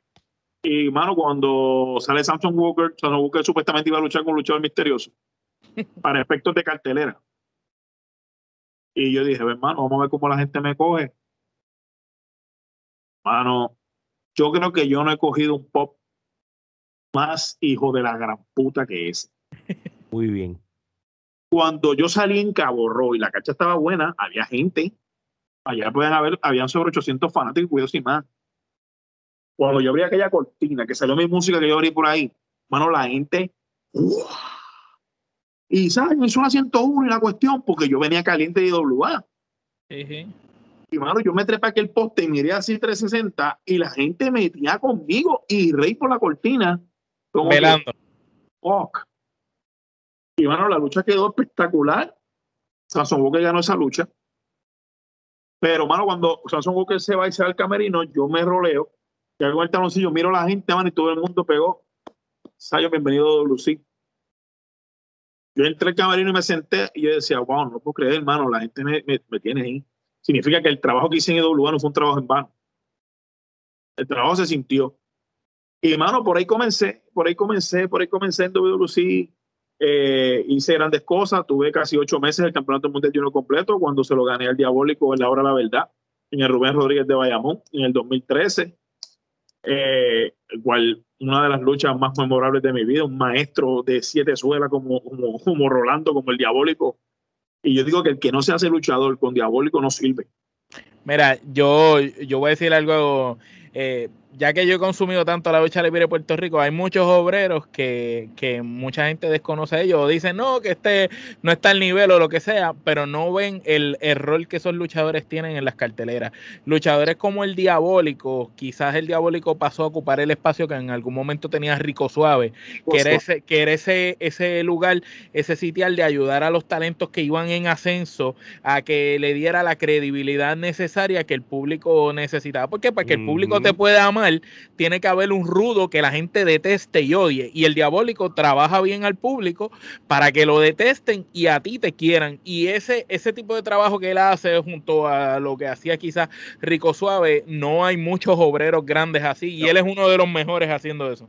Diabólico es un maestro de siete suelas, él sabe que también le soy agradecido de aquí a Japón y a mucha gente. O sea, aparte de, mis maestros que fueron Kike y, y Abad, tuve grandes mentores como, como mi, mayor mentor, el chico legal de Chicano. O sea, Chicano para mí como hoy día somos hasta compadres.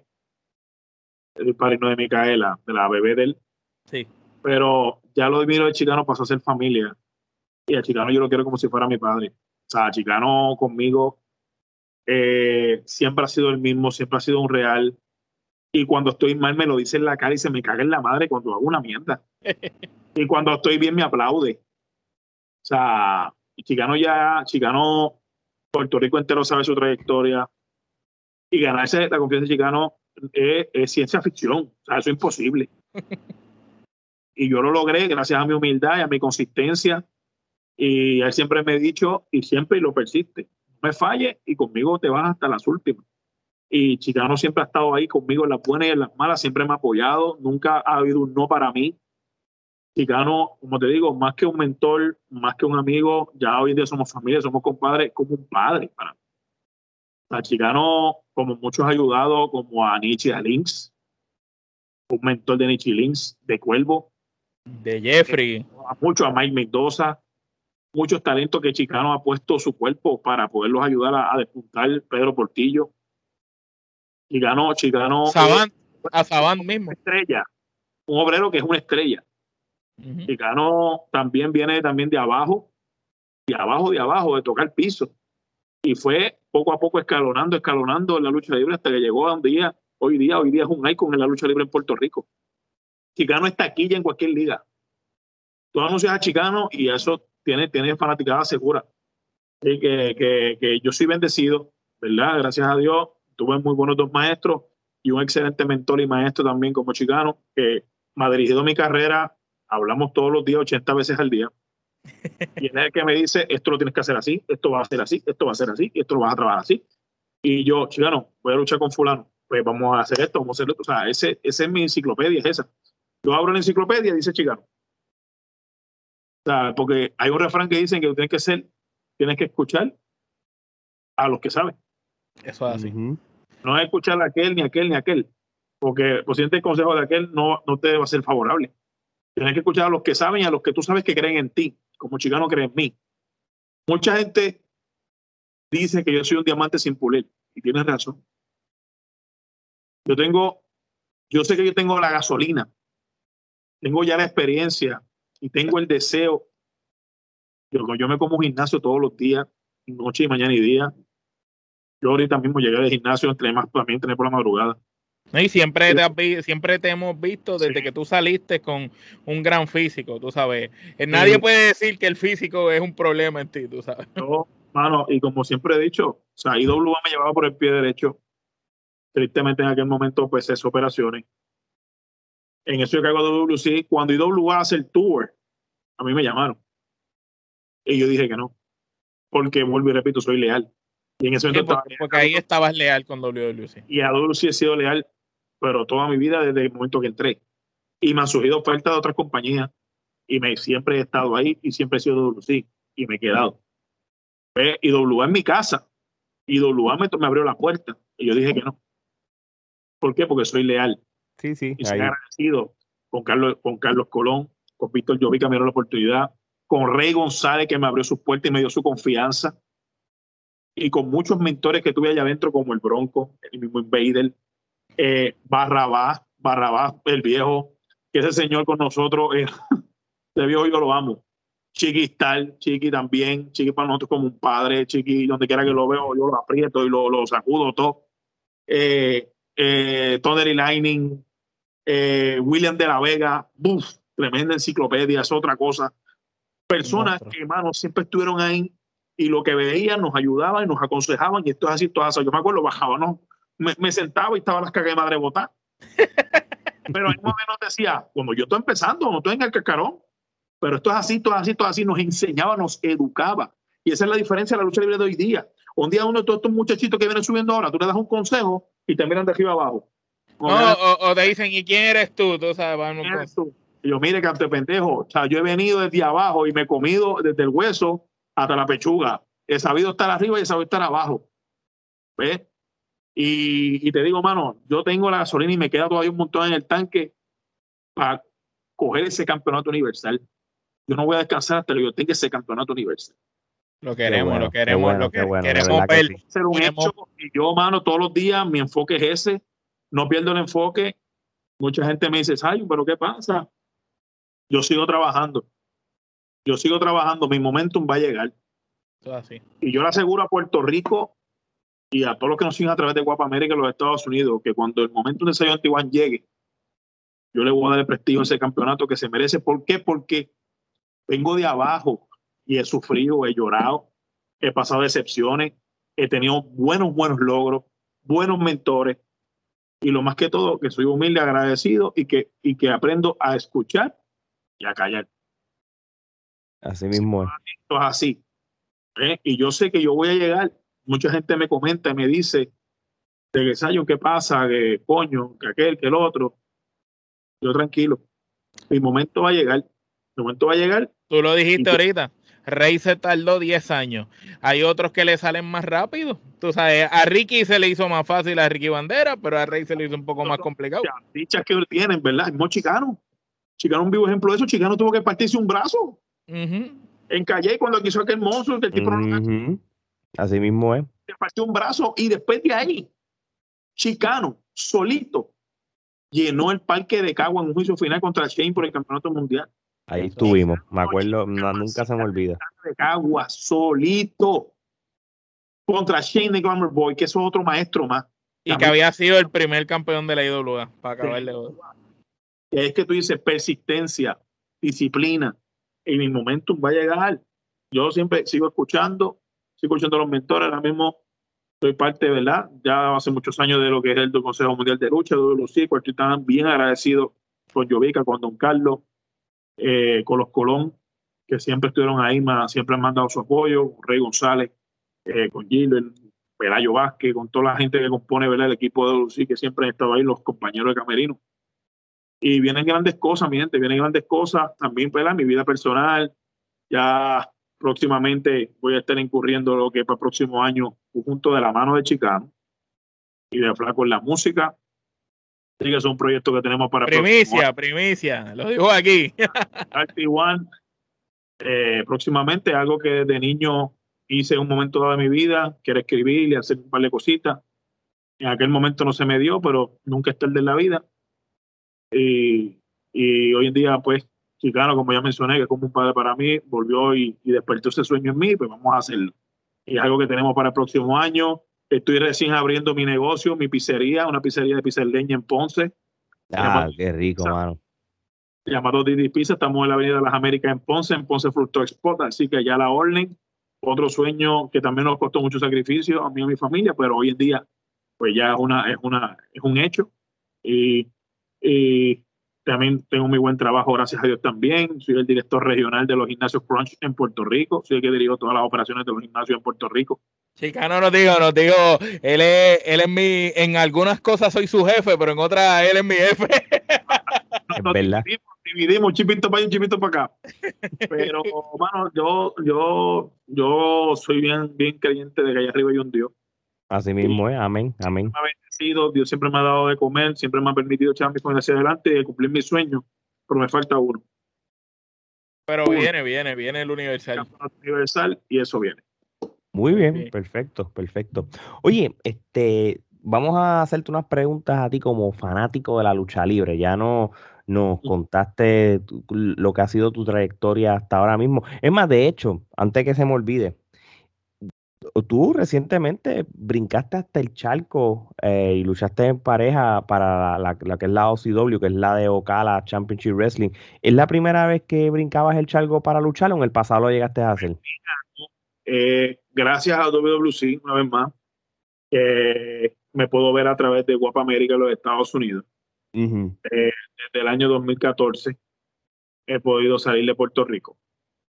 Eh, ven mi talento a través de la televisión y me llaman, pues vamos a trabajarlo. Eh, tuve mi primera presentación en los Estados Unidos, que lo hice con mi hermano Jenson Stewart, fue en la BWF en el Bronx, Nueva York. Okay. En el aniversario de, ese año.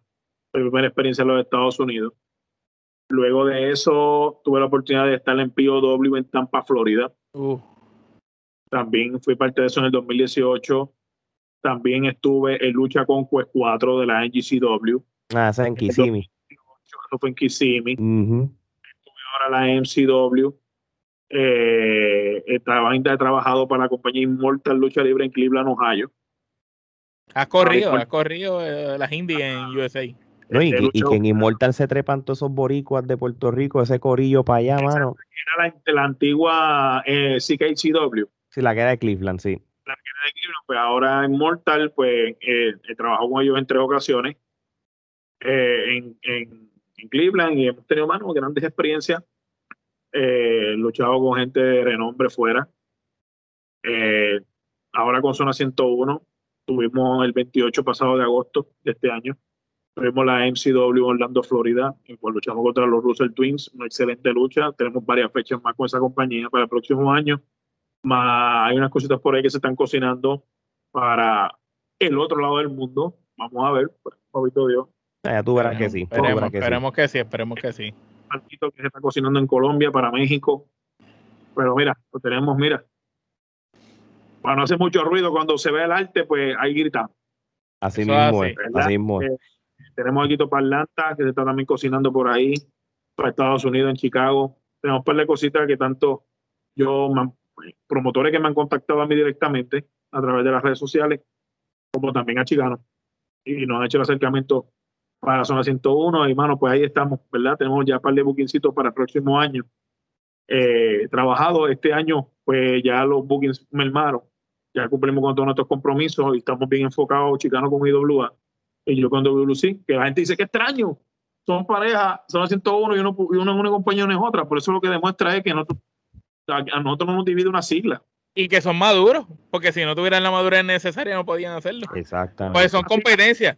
Exacto, y, y, hemos luchado hasta la misma noche. Y Chicano en Guaynabo, como pasó hace poco, Chicano está luchando en Guaynabo, que era golpe de Estado. Y yo estaba en Humacao cuando lucí. Y al final nos encontramos en Cagua en el mariachi y salimos allá a las 2 de la mañana. y así lo hemos hecho innumerables de veces. Chicano estuvo hace poco también en Manatí y cuando bajó yo estaba en Cagua y allí nos encontramos otra vez. Y, y allí nos contamos las anécdotas, las historias macabras. Y, bueno, la pasamos chilling. Y, y, aunque somos pareja y, y, representamos dos marcas diferentes en Puerto Rico, somos familia, mano. Yo digo que la lucha libre en Puerto Rico no son siglas, no son marcas. Es el deporte. Eso es así. Y es lo que Así. llevamos al fanático. Es lo que le llevamos. Ahora mismo, mira, al agua debuta ahora el día 20. Le deseo el mayor de los éxitos. Que llenen ese, ese Mario Quijote Morales a capacidad. Que lo llenen porque es más taller para los luchadores puertorriqueños. Que son, pues son panas como May Mendoza, Fashion, Cuervo. Que crecimos juntos, crecieron conmigo, subieron conmigo. Así mismo es. Eh, que, hermano, o sea, muchas de la nueva generación, Orlandito Colón, que también fue un mentor también para mí de Lucí, muchos consejos que me dio, siempre estuvo ahí. Le deseo mucha suerte ahora en su empresa. que yo sé que le va a ir muy bien. Y a nosotros también en WC. Y ya viene aniversario por ahí. Que este aniversario, eh, les adelanto, que lo que viene es un hombro. Qué bueno, qué bueno. Como, así que tienen que ser.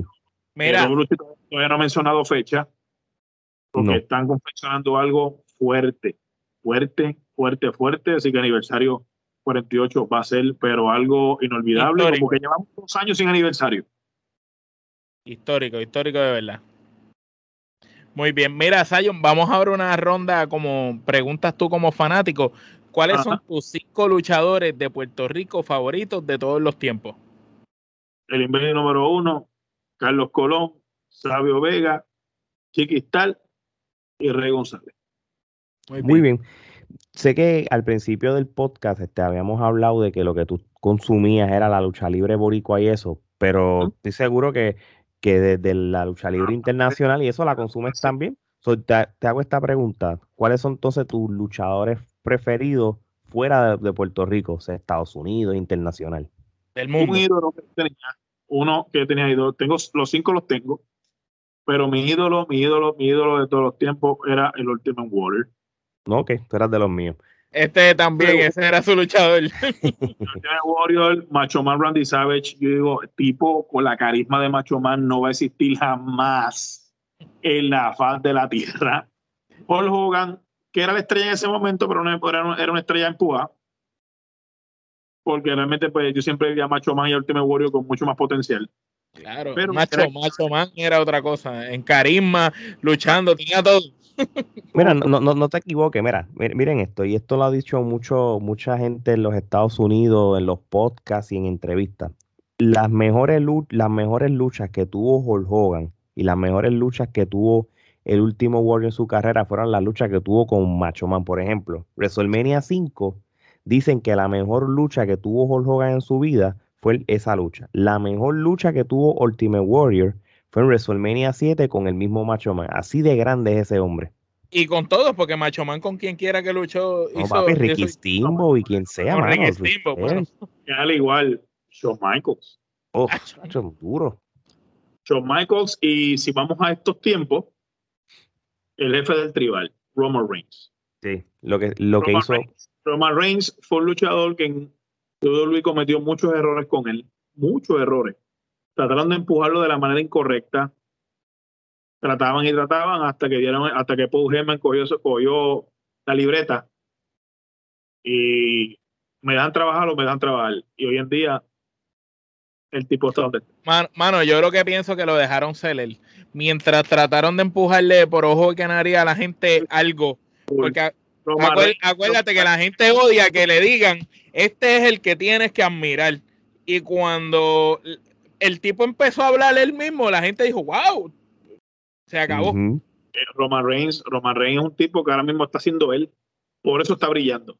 Mientras tanto, él estaba, él estaba detrás de, de, de un lápiz. Y Sí, tienes que entender que cuando alguien tiene, tiene, tiene, tiene el calibre, suéltalo.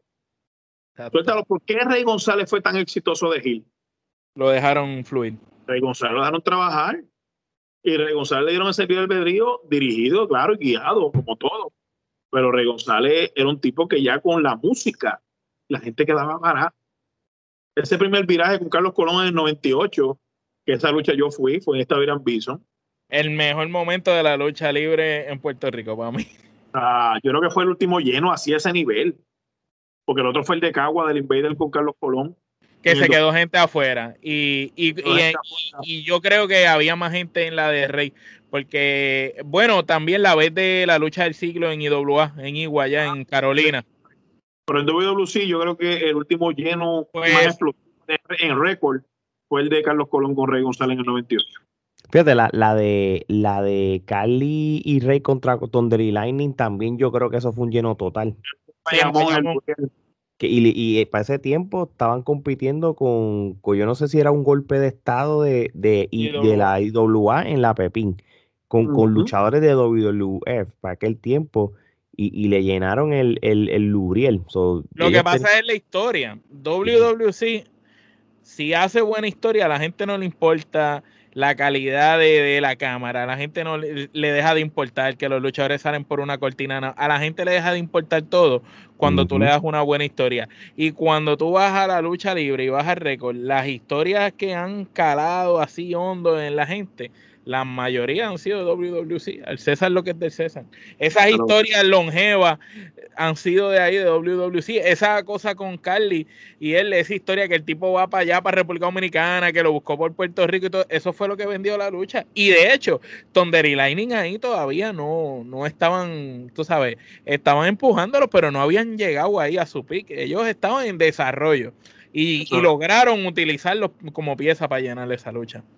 Pero, mire, y siguiendo por esa línea, ahora, ¿cuál sería tu dream match o lucha de ensueño o si tú tienes más de más de una lucha de ensueño? A este, a este momento tu carrera, porque tú has luchado con ya con, eh, con un montón, de gente, pero, tiene que faltarte alguien. Mira, sí, tú sabes, otra de las personas que yo siempre he admirado, admiré mucho en los comicios, ya eso con IWA, fue Ricky Bandera.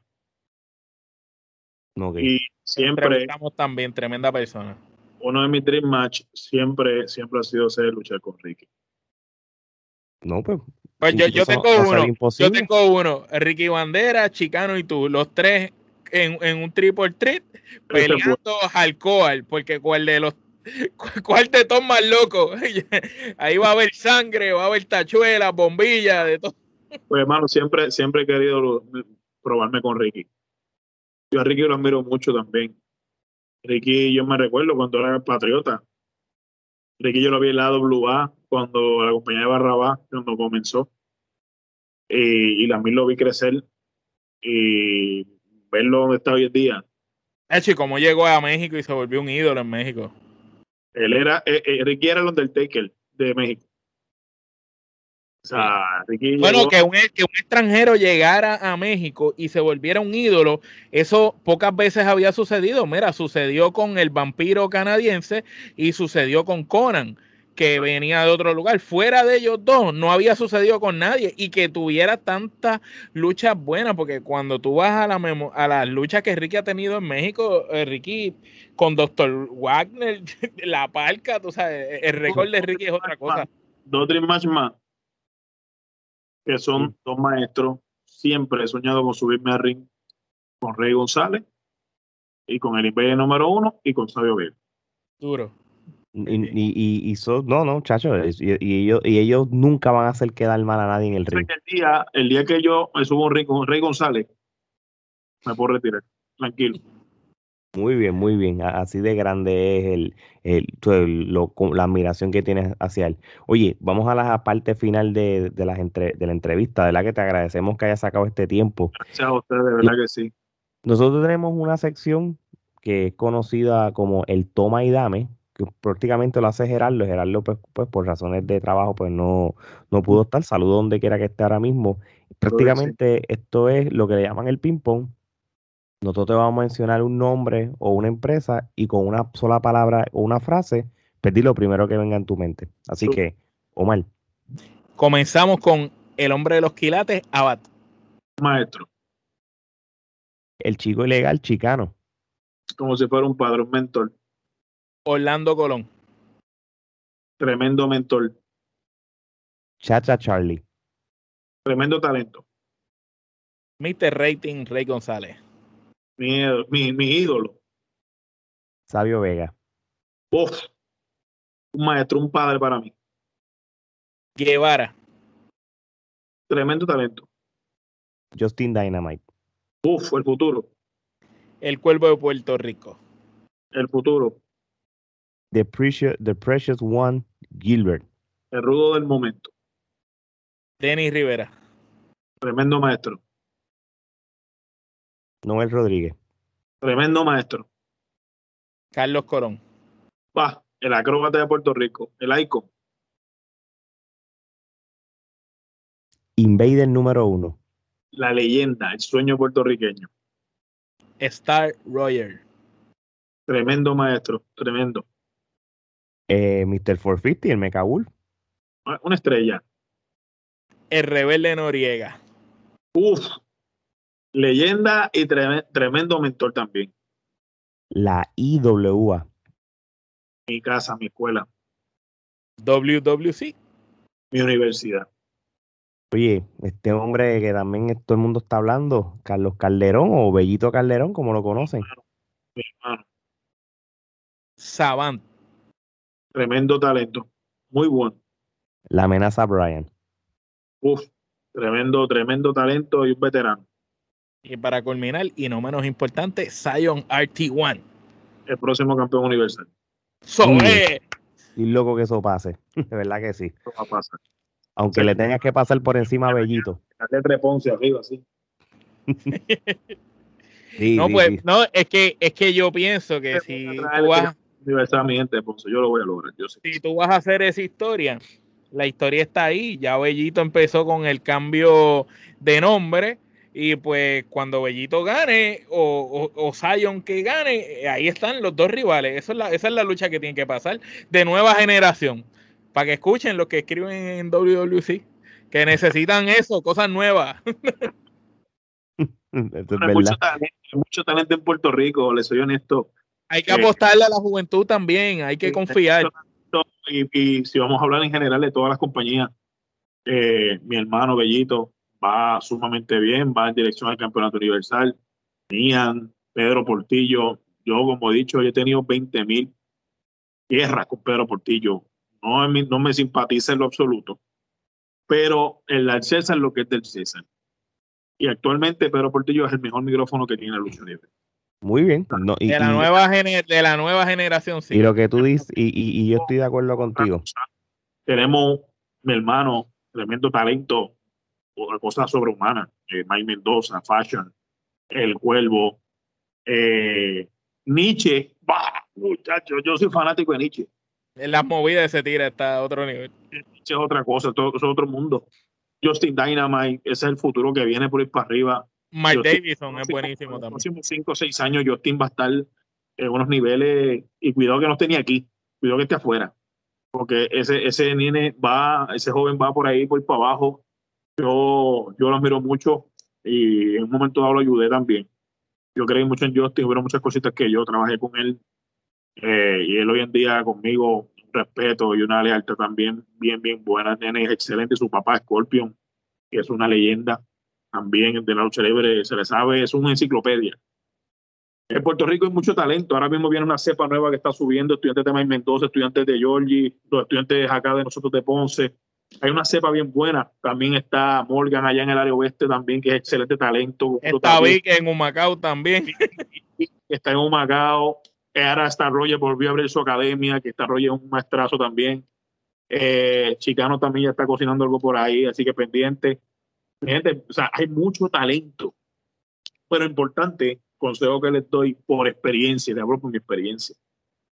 Oído y a callar.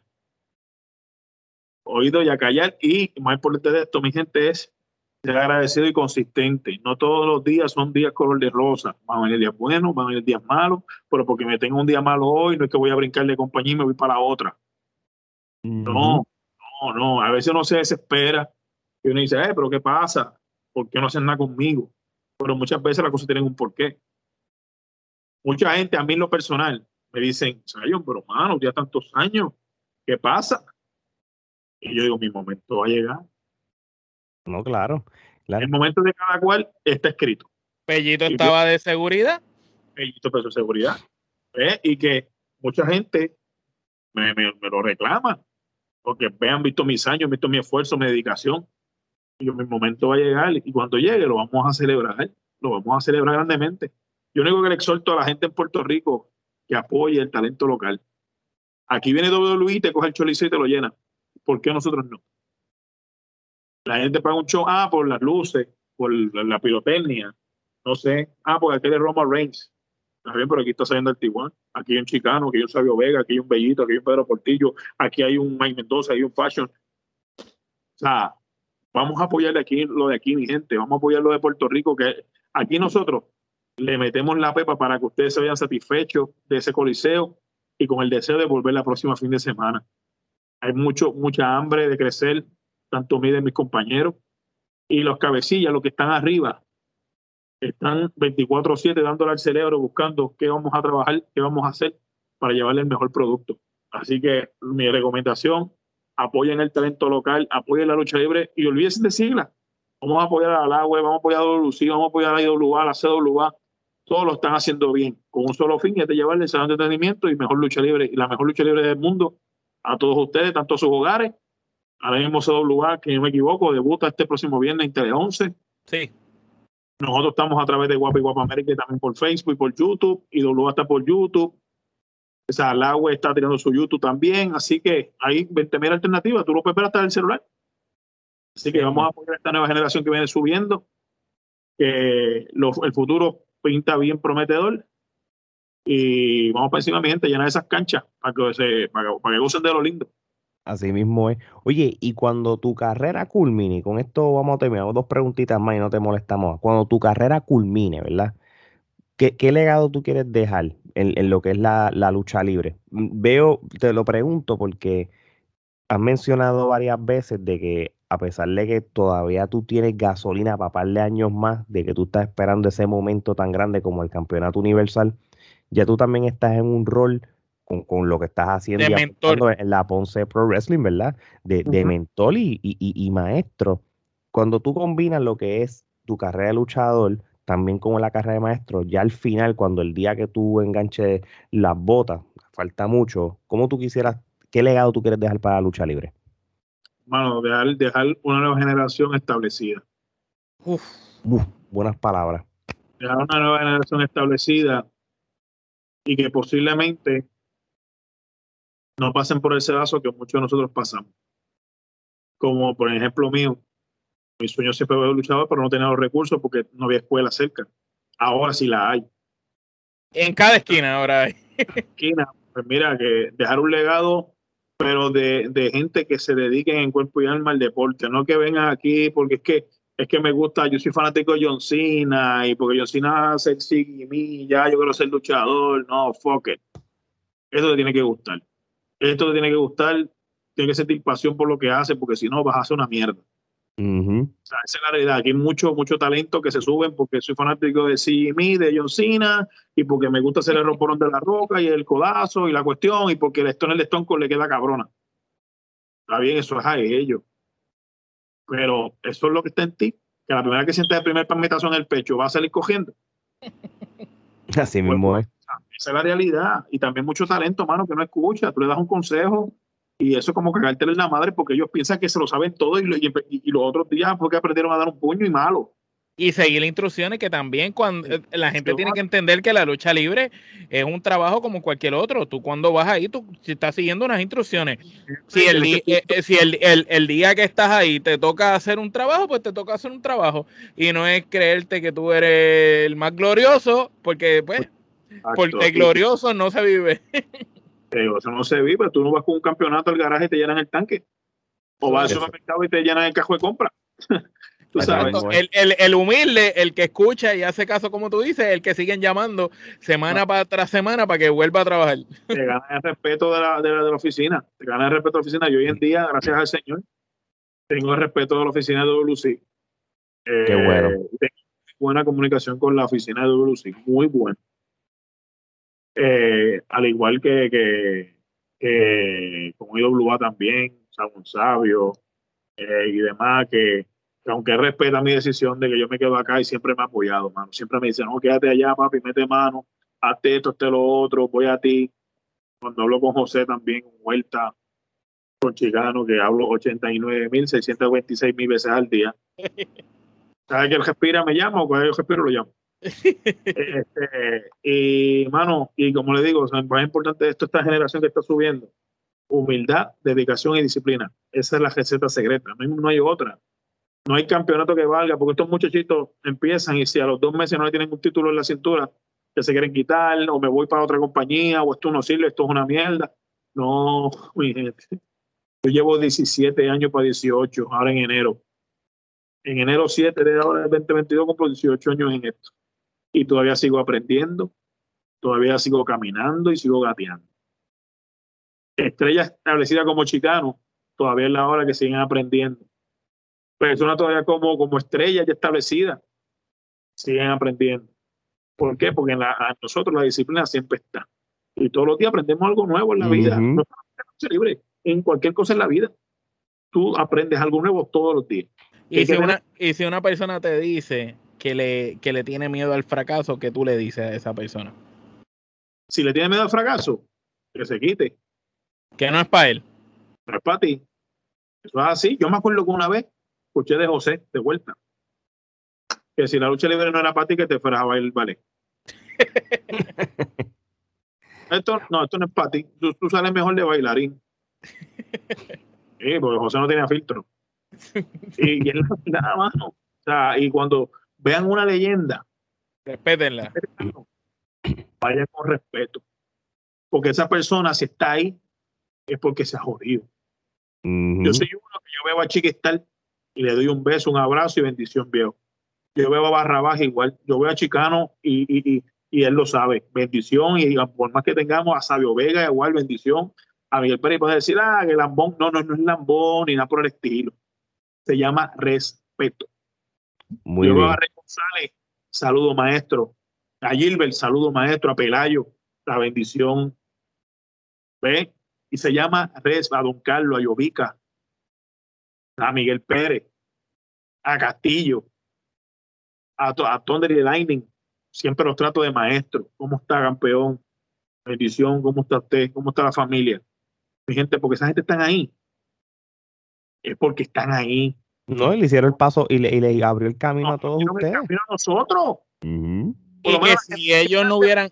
Generación antes de la mía, que es la generación de Brian, de Chicano, de Abad, porque la anterior a ellos era la de Rey González. Sí. Pero los que nos abrieron el cajil.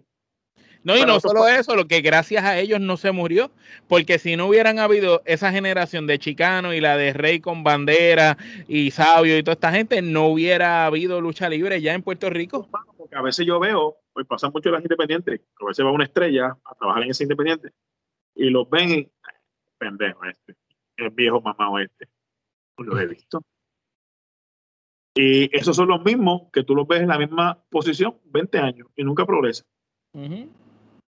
Y una leyenda, y no solamente en la lucha libre, en cualquier deporte, el baloncesto, el béisbol, en la vida, en todo. Siempre, siempre. Siempre hay que respetar a todo el que hizo lo que tú haces antes que. Dice Arcángel, hay que respetar los rangos. Así mismo es, así mismo es. Es lo mismo rapero. Yo vi a Tempo. Yo vi a Tempo en un video Insta o en un, en un, history, pedir la bendición a Vico sí. No, incluso en una canción Tempo dice que, eh, eh, que él es el mejor rapero vivo después de Vico. Tú sabes, él mismo, que, no se atreve a ponerse por encima de Vico. Un history, Tempo pidiéndole la bendición a Vico sí, y yo se lo aplaudí. ¿Por qué? Eso es respetar los rangos. Y en el aeropuerto se lo encontró, lo abrazó y lo subió un video diciendo, aquí está la leyenda, sin este no existiera género, tú sabes. Que pedirle la bendición a Vico, todos, todos. Y todos tienen que pedir la bendición. Y eso, hermano, es importante en esto, humildad, disciplina, dedicación y que entender que la lucha libre no es un juego. Esto no es un juego de PlayStation, esto no es porque estoy aburrido y porque yo antes de chamaquito hacía cuatro marometas en el matro de la cama. No, te tiene que gustar, te tiene que nacer. Esto y cualquier deporte, tú cuando agarras un bate para jugar béisbol es porque te gusta. Agarras una bola de baloncesto y vas a una cancha es porque te gusta. Esto es un deporte igual. Así que importante, le exhorta a la juventud disciplina, dedicación echen para adelante, no se hacen por su sueño, el camino no es fácil, se van a caer 80 veces, se van a levantar 40. ¿Por qué? Porque siempre te vas a caer más de lo que te levantas. Pero cada vez que te levantas, te levantas con más fuerza. Muy bien. escuchando y teniendo disciplina. Esa es la clave del éxito. Y como dice el Artiguan, que comience la función. Qué bueno, muchas gracias, de verdad.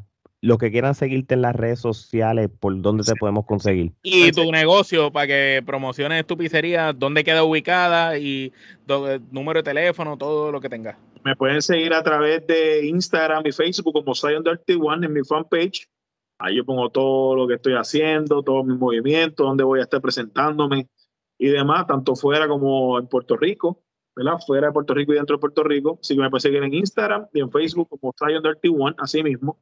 En mi Facebook personal, que es Feliz Zion Dirty One Torres, tanto en Facebook como en Insta, y de mi negocio, la pizzería, Didis Pizza, WDS Pizza, en Facebook e Instagram. Estamos ubicados en la Avenida Las Américas en Ponce, en el Ponce Full Truck Spot. Allí que ya la orden, la mejor pizza leña que tiene todo Ponce del área sur.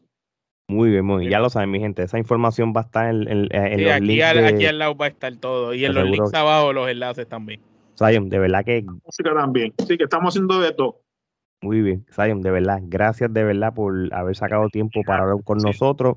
Ustedes, de verdad que sí. Los estudios virtuales van a estar abiertos para cualquier tipo de promoción, lo que quieras hablar. Cuando saca la música en, el, en, nuestro podcast de la pandemia urbana, estás, estás invitado también para que promocione. Para felicitar a Saban con su video musical y su primer sencillo que tiró, quedó espectacular. Así que muchas felicidades a Saban, y yo sé que, que va a despuntar y va a llegar bien lejos. Sí, sí, no, no, seguro. Y, y, y, para el tiempo que salió esta entrevista, también este a Chicano con el nuevo sencillo que ya para este tiempo ya tuvo que haber salido. Se han guardado y está sacando poquito a poco. Chicano es otro que los próximos años va, va a dar duro. Así mismo es. Bueno, mi gente, ya lo saben, si también quieren seguir a la Trifulca Media, este, ya saben, este, todas las redes sociales, Trifulca Media en Instagram, Twitter, Facebook y el, mismo TikTok, también en nuestro canal de YouTube. Suscríbanse si quieren mercancía como el jacket que tiene Omar o la camisa. Esta es la de camisa de la Trifulca Media de Japón, simulando lo que es la cultura de Japón de la lucha libre. Vayan también a teespring.com y en el search escribe Trifulca Media. Así que ya lo saben, mi gente de parte de Zion, Omar y Alex. Esto es hasta la próxima. We'll